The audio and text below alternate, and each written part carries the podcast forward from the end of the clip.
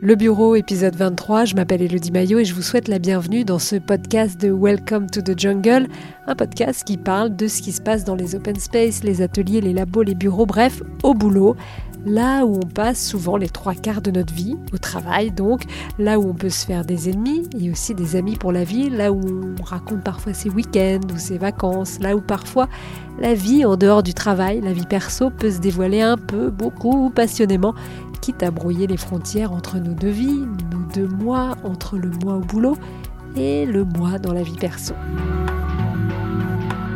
Euh, en fait, euh, moi, quand je pense euh, à la frontière entre vie professionnelle et vie privée, le truc, c'est que dans la vie, on est plutôt confronté à faire attention à ce que notre profil Facebook ou Twitter soit pas forcément visible pour des potentiels recruteurs ou pour nos boss ou pour nos collègues.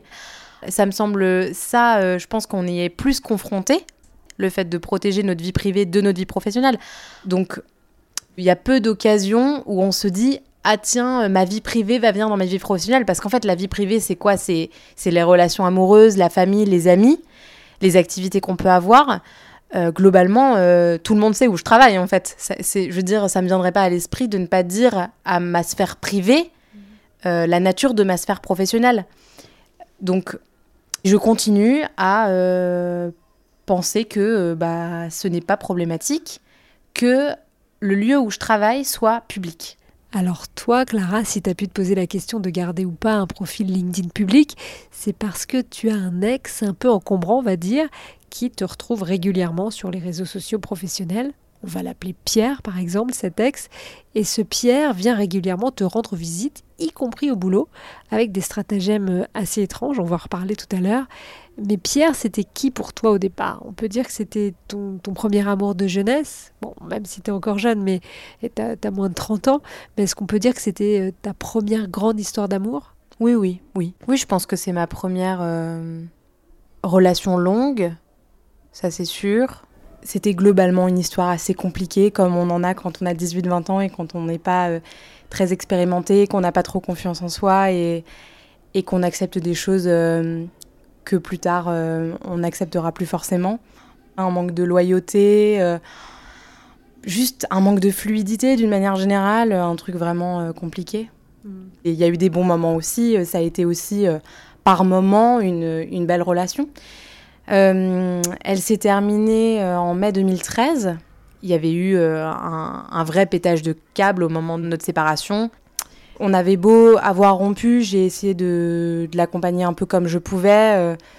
il n'était pas, pas forcément très entouré.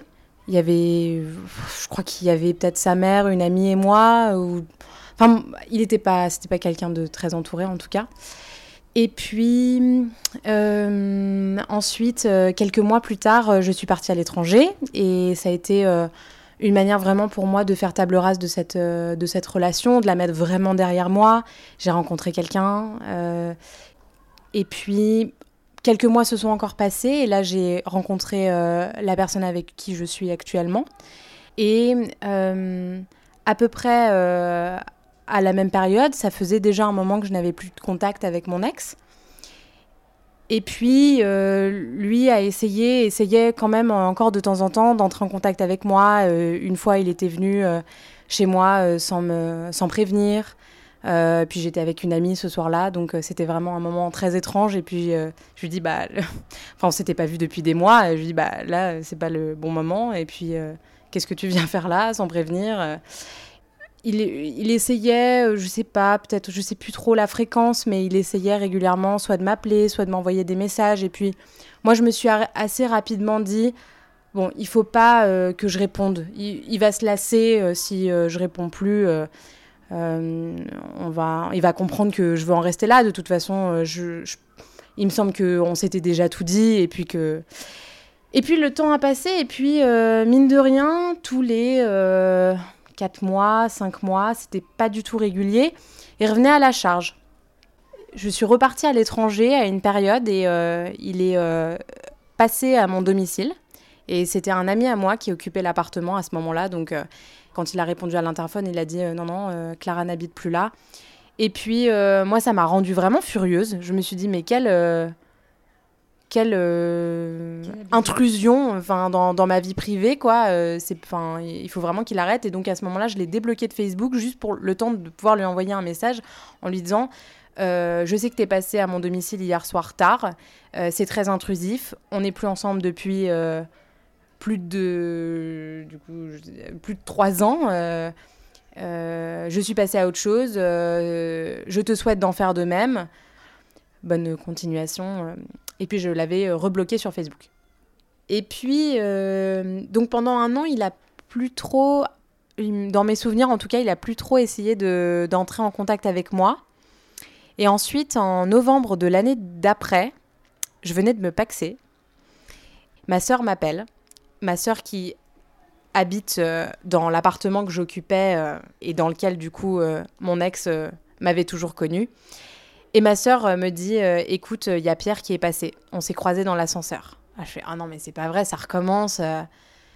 Moi, je lui avais demandé à ce moment-là, mais il était comment? Enfin, est-ce qu'il avait l'air complètement perdu, perché? Elle m'avait dit non, il avait l'air normal, quoi. Et puis, euh, donc elle m'a appelé pendant, que pendant mon week-end, en fait, pour, pour euh, me prévenir. Et à ce moment-là, je me suis dit, euh, je vais aller déposer une main courante. Ça, ça m'avait marqué quand j'étais allée déposer ma main courante. Et que, aux yeux de la hum, représentante de police avec qui j'avais eu mon entretien, elle m'avait dit, c'est très curieux votre histoire parce que on euh, on peut pas qualifier ça de harcèlement. D'ailleurs, à l'époque, j'avais demandé est-ce qu'il faut déposer une main courante ou est-ce que je peux porter plainte? Elle m'avait dit mais franchement, là, il n'y a pas assez de matière pour que vous puissiez porter plainte. Euh, elle m'avait dit du harcèlement, c'est soit la récurrence, euh, vraiment, c'est des appels tous les jours où la personne t'attend en bas de chez soi tous les jours, ou alors c'est la violence, des menaces, du chantage. Et c'était ni l'un ni l'autre, en fait. Parce que moi, dans mon cas, c'est hyper éparpillé dans le temps. C'est tous les 4 mois, 5 mois, 8 mois. Et surtout, il n'y a jamais de menace. Donc, je dépose cette main courante. Euh, une main courante, c'est vraiment juste euh, une, une sorte de notification de voilà, il s'est passé ceci. Mais la personne n'est pas contactée, elle n'est pas convoquée, euh, rien de tout ça. Le temps passe. je ne saurais plus dire si il a, euh, par quel moyen il a de nouveau euh, cherché à entrer en contact avec moi. Je pense que comme en fait je bloquais euh, tous les numéros, à chaque fois qu'il essayait de m'appeler d'un nouveau numéro, je le bloquais. Parce que j'avais vraiment pas envie en fait de, lui donner de lui donner accès. J'avais pas envie de l'avoir en tête en fait. Donc pour moi c'était plus simple de, de bloquer les moyens qu'il pouvait avoir d'entrer en contact avec moi. Donc toi tu gardais le même numéro Clara. T'as pas changé de numéro à ce moment-là de téléphone euh, y a, la question s'est posée plein de fois, est-ce que je change de numéro ou pas? Mais moi, ça m'embêtait vraiment. Euh, j'avais, je venais de terminer mes études, euh, j'avais commencé à envoyer des candidatures, j'avais commencé ma vie professionnelle. Ça m'embêtait vraiment de changer de numéro et de potentiellement passer à côté d'une opportunité ou m'imposer une contrainte parce que Pierre essayait d'entrer en contact avec moi une fois tous les huit mois. Et puis en plus, une fois que j'ai bloqué les numéros, de toute façon, c'était plus un problème jusqu'à euh, en, novembre 2016, euh, il est euh, passé sur mon lieu de travail. C'était Pont de la Toussaint. C'était un jour où les, bureaux étaient ouverts, mais où personne n'était là. Et quand je reviens après ce pont, il y a une enveloppe sur mon bureau et j'ouvre l'enveloppe, une enveloppe craft, et euh, à l'intérieur, il y avait le CV de mon ex, avec un post-it qui disait euh, si vous avez euh, besoin d'informations complémentaires sur mon profil, n'hésitez pas à me contacter. Je ne m'occupais pas du tout des ressources humaines dans cette entreprise. C'était adressé à moi. Enfin, j'ai trouvé que c'était vraiment euh, complètement perché, mais euh, je l'ai interprété comme un moyen, comme une fois de plus, un moyen pour essayer d'entrer en contact avec moi, pour me faire un signe de vie. Je ne sais pour quelle raison. T'as tout de suite reconnu que c'était ton ex? T'as as tout de ah suite bah reconnu le CV Il y avait sa photo, il y avait son prénom, il y avait son nom. Euh, enfin, je veux dire, son adresse était la même. il y avait, le doute n'était pas possible. En, plus, c'était vraiment très bizarre, le, le côté, le post-it avec le vouvoiement. si vous avez des questions sur sur mon, sur mon profil, n'hésitez pas à me contacter. Enfin, c'est complètement perché parce que c'est parce que c'est parce qu'en en fait il s'adresse à moi comme si j'étais une recruteuse alors que de toute évidence il avait trouvé euh, là où je travaillais euh, probablement sur LinkedIn et, euh, il, il, pouvait parfaitement voir que je ne m'occupais pas du recrutement et puis en plus là, en 2000 dans les années 2010 c'est quand même très bizarre de passer dans une entreprise et de déposer un CV avec un post-it pour être si, si l'intérêt est vraiment d'être recruté ça n'avait aucun sens en fait, ça n'avait aucun sens. Du coup, est-ce qu'à ce, moment-là, tu te dis waouh, il a commencé à, à, pénétrer ma sphère professionnelle, donc on est arrivé à un autre niveau? Je pense que sur le coup, j'étais un peu paniquée. Je me suis dit, bah disons heureusement qu'il a choisi euh, le jour où on était fermé aussi, parce que je ne sais pas trop ce que j'aurais fait si je m'étais retrouvée nez à nez avec lui. Je sais pas trop comment j'aurais réagi. Euh... Bon, en tout cas, euh, J'en ai parlé à mes collègues à l'époque parce que je trouvais ça complètement fou. Et puis. Qu'est-ce que tu leur as dit? Parce que c'est pas évident à dire. Non, mais c'était. Euh, j'en ai parlé vraiment à mes collègues proches. C'était une petite équipe. Euh, c'était une agence de publicité. Donc, c'est vrai qu'il y a un côté aussi un peu. Il y a un côté un peu informel au travail et où on peut assez librement parler enfin assez on peut on peut raconter un petit peu sa vie privée enfin et puis et puis on a tous enfin je pense que ça, a alimenté ça a dû alimenter une, conversation euh, lors d'un lors d'un déjeuner et puis pas plus parce qu'en fait euh, après euh, j'ai pensé sur, sur le coup je me suis demandé quand même est-ce que est-ce qu'il faudrait que j'y fasse quelque chose mais je voyais pas trop quoi faire. J'étais toujours déterminée à pas changer mon numéro euh, Ni ton mail bah, il avait, jamais essayé de me contacter par mail, donc c'était pas, il était bloqué sur Facebook. Euh, je me suis dit quand même, euh, LinkedIn, c'est un outil formidable pour la vie professionnelle. C'est quand même un peu dommage que on en arrive là, mais en fait, je savais pas trop quoi faire. J'avais pas envie d'entrer en contact direct avec lui. Euh, j'avais envie que quelqu'un euh, lui pose des limites qu'il ne se posait pas lui-même. Parce qu'en fait, à l'époque, mon entourage me disait beaucoup euh, si tu réponds, si tu entres en contact avec lui, ça va alimenter sa folie et sa persévérance. Il va croire que tu es intéressé et, et ça va le relancer en fait. Mais le seul truc que j'ai fait à l'époque, c'est que je l'ai bloqué aussi sur LinkedIn, puisque c'est possible de bloquer des gens sur LinkedIn, ce que je ne savais pas. Mais en fait, euh, de toute façon, étant donné que l'intérêt de LinkedIn, c'est quand même d'avoir un profil un minimum public pour que les gens avec qui on n'est pas connecté puissent euh, venir voir, euh, je, pense que ça n'a pas servi à grand chose. la preuve, il y a peu, en fait. Et puis ensuite, je crois qu'il s'est rien passé pendant des mois jusqu'à euh, juillet euh, euh, juillet dernier, en fait. Je travaille dans une agence de communication, une nouvelle boîte, mais ça fait plus de deux ans que j'y suis. Je suis dans une salle de réunion et j'ai une collègue qui vient me voir et qui me dit il y a quelqu'un qui est là pour te déposer un CV. Je ne m'occupe toujours pas des ressources humaines, ce qui explique le fait qu'elle était surprise que quelqu'un vienne en personne me déposer un CV à moi, qui ne m'occupe pas du tout de ça je me retourne, parce que là, en fait, les salles de réunion dans ma boîte, sont, c'est des vitres. Il était de dos, je l'ai immédiatement reconnu. Euh, sa taille, euh, sa couleur de peau, euh, et sa, posture, le fait qu'il avait un béret, la manière dont il se tenait. Il n'y avait aucun doute possible, même s'il était de dos. Donc, en fait, si lui se retournait et qu'il me voyait de face, il, il pouvait voir que j'étais là. Et je dis à, ma, à la collègue qui est venue me prévenir, c'est mon ex, il faut absolument qu'il parte. Est-ce que tu peux lui dire de partir? Il a rien à faire là. Je t'expliquerai après.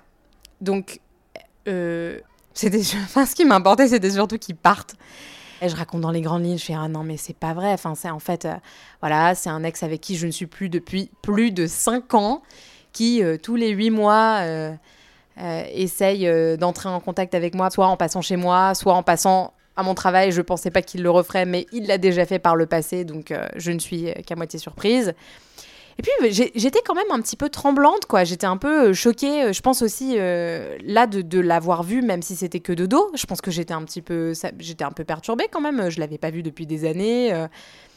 Et puis il appelle au standard en demandant à me parler. Donc en fait, il y a un stagiaire qui décroche, qui me dit il y a, euh, ton ex qui est venu il y a 20 minutes, il veut te parler. Parce que du coup, en fait, je pense que ça avait fait un petit peu de bruit. En fait, c'est vraiment un open space. Hein. donc en fait, le fait qu'il soit là, il y avait plusieurs personnes qui l'avaient vu. Euh, il avait été accueilli, par ma collègue, mais il y avait d'autres personnes qui l'avaient vu. On n'était pas nombreuses ce jour-là, mais, mais bon. Donc euh, il me dit, il y a ton, y a ton ex qui cherche à te joindre, je crois. Et donc, je lui dis, bah écoute, traite l'appel comme n'importe qui, réoriente-le vers la personne qui gère les candidatures chez nous. Euh, et donc, patiemment, le stagiaire lui dit, alors ce n'est pas du tout euh, Clara qui s'occupe des ressources humaines dans notre entreprise, mais si vous voulez, vous pouvez envoyer un mail à, telle personne. Et puis, donc, il donne, il donne le mail. Et donc, je me, je me dis, mais vraiment, c'est fou cette histoire. Et moi, dans mon souvenir, euh, on fait pas particulièrement le même travail. Je crois plutôt qu'il fait beaucoup de missions en intérim, type réceptionniste. Mais euh, pas particulièrement, quoi. Non, non, ça n'a vraiment... Son En plus, son profil n'a aucun sens par rapport à ce qu'on fait. Il n'y avait pas de d'autre interprétation possible que c'est un moyen pour entrer en contact avec moi. Je suis, dès ce soir-là, allée au commissariat pour la porter plainte parce que je me suis dit, ça va trop loin. C'est la deuxième fois qu'il fait ça. Il faut qu'il arrête. Et, hum, et, puis de nouveau, la commissaire, euh, elle a écouté attentivement mon histoire, elle a tout bien pris en note, elle m'a dit qu'effectivement, c'était pourquoi pas euh, porter plainte euh, à ce stade. Et puis le lendemain aussi, après avoir porté plainte quand je suis revenue à mon travail, j'ai aussi dû informer les deux directeurs parce que en fait je pouvais pas prendre le risque qu'il se repointe et que euh, les personnes dans l'open space n'étant pas au courant euh, le redirigent vers moi. Enfin, il fallait que ça se sache qu'il n'était pas le bienvenu. Donc ça, ça a été un moment un peu délicat quand même de devoir euh, dire à mes boss, voilà, j'étais avec avec ce garçon et puis ça s'est pas il lâche pas l'affaire, il essaye toujours d'entrer en contact avec moi. Et donc là, il est venu dans les locaux. Donc ils étaient halluciné tous les deux. Il a dit Quoi Il est venu dans les locaux là hier Ça s'est passé hier Et mon boss euh, m'a dit Mais euh, en fait, il a eu la réaction qu'aurait pu avoir mon père. Il m'a dit euh, Mais, mais c'est qui ce mec Non, mais c'est. Attends, mais je comprends rien à ton histoire, mais. Non, mais c'est pas possible. Il, il était là, il est venu. Non, chez nous. Ouais, chez nous. Enfin, tu vois, le... parce que aussi, c'est pas qu'une intrusion dans ma vie. Je pense que c'est aussi une intrusion dans sa boîte, en fait. Il me dit mais, mais il est fou ce type, euh, je vais l'appeler moi, il y a aucun problème, il veut être recruté ici, bah il y a aucun problème, euh, moi je m'occupe des ressources humaines donc euh, je vais lui dire que je vais l'appeler. J'ai non non mais enfin t'inquiète pas, je suis allée porter plainte ce matin. T'inquiète pas, c'est géré. Là, je voulais juste, voilà, vous en informer tous les deux.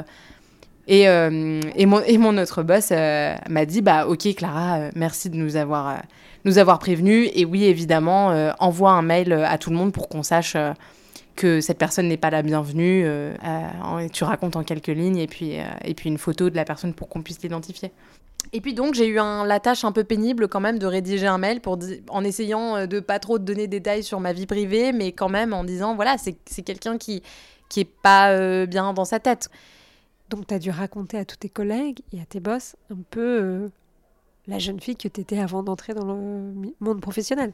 Ben oui, sans, après sans rentrer trop dans les détails, euh, forcément ça ça m'a fait euh, reparler euh, de la Clara de 18-20 ans qui était un peu naïve, qui avait pas trop confiance en elle et puis qui était restée dans une relation compliquée quelque temps.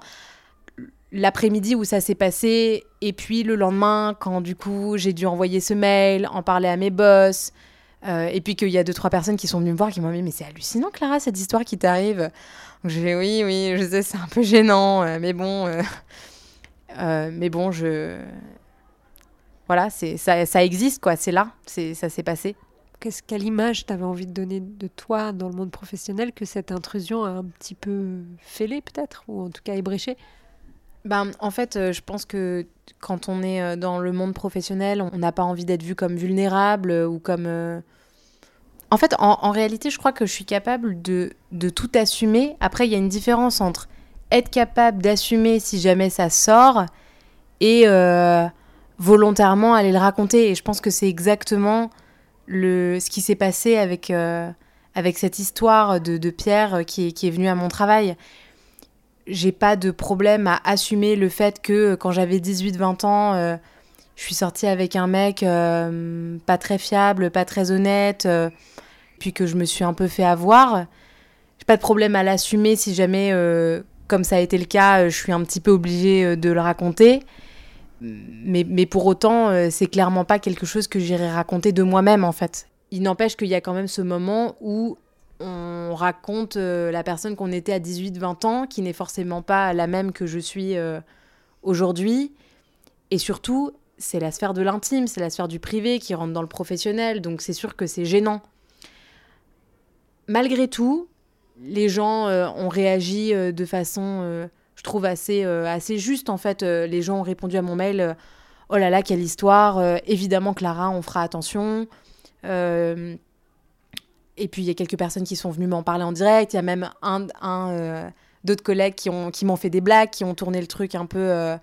avec humour et ça m'a moi ça m'a permis aussi de faire redescendre ma pression par rapport à ça en fait c'est gênant oui mais on est euh, nombreux à être passés par là, à avoir euh, des, euh, des, des cadavres. Des ex dans le placard. Ouais, exactement, des ex dans le placard, des trucs dont on n'est pas forcément très fier que, ça, que ça traîne et que ça nous colle à la peau, mais, mais en fait, ça remet tellement pas en cause qui je suis, ma manière de travailler, que voilà, passer cette passer la gêne pendant peut-être un, ou deux jours max, on est tous, euh, on est tous passés à autre chose. Euh, je pense qu'il faudrait quand même être avec des, une ambiance de travail assez malsaine pour que quelqu'un un jour me ressorte cet épisode euh, et l'utilise contre moi. Je trouverais ça vraiment. Mais j'imagine que ça peut arriver. C'est vrai que dans mon, dans mon malheur, entre guillemets, de, de toute cette histoire, je pense que j'ai de la chance, effectivement, d'être dans une, un environnement de travail où personne m'en tient rigueur et ça viendrait pas dans l'esprit des gens de remettre en cause la professionnelle que je suis parce que euh, j'ai un ex dérangé, quoi. La vie professionnelle, euh, c'est comme les relations, dans le sens où ce sont des relations humaines aussi, le travail. C'est. Euh, j'ai pas. J'ai. À aucun moment, je me suis dit, cette expérience personnelle me rend plus forte aussi dans la sphère professionnelle. Et puis d'ailleurs, j'ai aucun collègue qui m'a dit Dis donc, ta gestion de cette crise, félicitations. J'en menais pas large au début, hein. mais si, passer deux jours, plus personne t'en parle, euh, et que la vie reprend son cours, il n'y a aucune raison de soit pas passer à autre chose, en fait. Et moi, c'est sûr que, en fait, euh, a priori, je préfère euh, une, une, ambiance de travail, un environnement de travail où on n'est pas obligé de refouler complètement la personne qu'on était quand on était plus jeune. Je, pense que je, choisis aussi peut-être mes euh, mes cadres de travail euh, aussi par rapport au fait que euh, moi j'ai plutôt envie d'être alignée par rapport à mes valeurs. et puis après, il y a le travail que je fais sur moi-même pour, pour me dire bah, faut, il faut vraiment l'accepter en fait et vivre avec et relativiser. Voilà, depuis l'ex de Clara n'est jamais revenu au bureau actuel de Clara, en tout cas pour l'instant, ni pour postuler un job, ni pour livrer quoi que ce soit, et Clara est toujours aussi heureuse en amour. C'était le bureau ou le retour de l'ex de Clara dans sa boîte avec au micro Elodie Bayo. Moi je vous retrouve dans 15 jours avec un nouvel épisode. En attendant, vous le savez, vous pouvez retrouver tous nos podcasts sur les plateformes d'écoute et sur welcome. Si vous aimez, n'hésitez pas à en parler autour de vous, dites-le nous, envoyez-nous des fleurs et des petits mots et surtout n'hésitez pas vous aussi à nous écrire pour nous raconter vos histoires de bureau. Une seule adresse pour ça, podcast au singulier at wttj.co. À bientôt!